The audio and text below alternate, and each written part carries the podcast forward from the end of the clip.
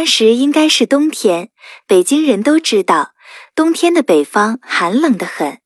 当晚的一间末班车三七五路，大冬天的没什么人出来，所以车上人甚少。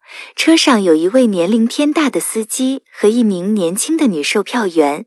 车门打开后，上来四位乘客，一对年轻夫妇和一位年纪老迈的老太太，其中还有一个年轻的小伙子。小伙子单坐一排，后面是那个老太太。车继续前进着，大概过了两站地，又上来三个人，都穿着很长的军大衣，捂得严严实实的。中间一人似是喝醉了酒，头耷拉着；左右的两人架着他的胳膊才上了车，然后就一起坐到最后排去了。还是喝醉的那人在中间，耷拉着头。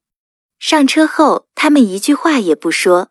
自习一看，另外两人军大衣下面隐隐约约的穿着清朝官服样子的长袍，而且脸色泛白，看着瘆人。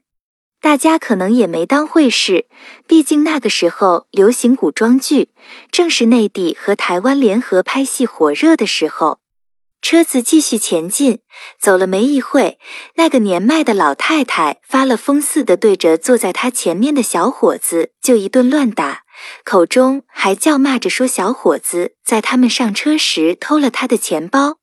小伙子显得莫名其妙，但被打的也来了脾气，对着老太太就骂：“你那么大的年纪了，怎么还血口喷人呢？”老太太还是不依不挠，说要拉着他去前面的派出所。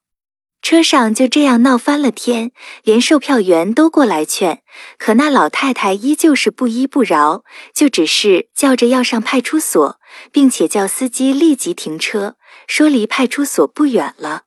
车停下了，老太太抓着小伙子就下了车。他们看着已经远去的公共汽车，老太太长出了一口气。小伙子不耐烦地说：“派出所在哪里呀？”老太太却说。什么派出所呀？我救了你的命啊，年轻人！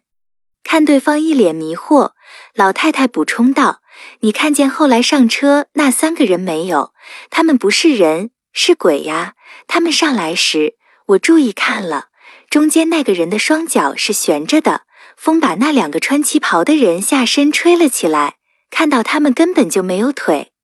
第二天，公交车总站报案。”昨天晚上，我站最后的末班车和一名司机、一名女售票员失踪。